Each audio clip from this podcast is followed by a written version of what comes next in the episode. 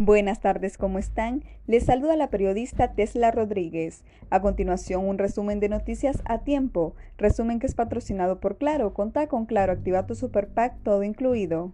La Fiscalía de Estados Unidos pidió a la Corte del Distrito Sur de Nueva York que la pena que está por emitirse contra el exdiputado hondureño Juan Antonio Hernández sea de cadena perpetua. Tony Hernández, hermano del actual presidente de Honduras, fue declarado culpable el 18 de octubre del 2019 el Consejo Nacional Electoral puso a disposición de los ciudadanos una transmisión en vivo para el procesamiento de maletas electorales y escaneo de actas originales de las pasadas elecciones primarias en Honduras, la cual se podrá observar en la página oficial de Facebook del Consejo Nacional Electoral. Las Fuerzas Armadas de Honduras trasladaron hacia el municipio de Tegucigalpa las maletas electorales que estuvieron asignadas en el departamento de Cortés. Dichas maletas fueron llevadas al Instituto Nacional de Formación Profesional ubicado en la capital del país.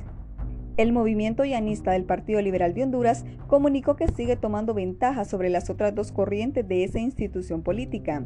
Dicho movimiento, liderado por el abogado Gianni Rosenthal, implementó el sistema de información temprana, que les permitió tener acceso a las actas originales y ratificar el triunfo de su candidato presidencial.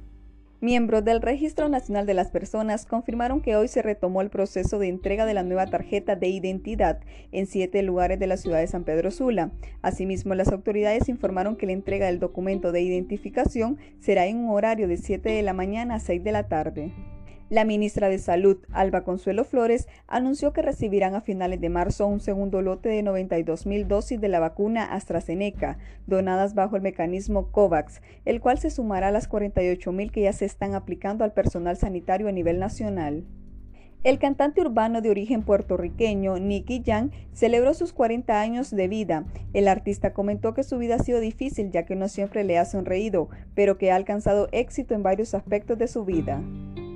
Hemos llegado al final del resumen de noticias a tiempo, patrocinado por Claro. Contá con Claro, activa tu Super Pack todo incluido.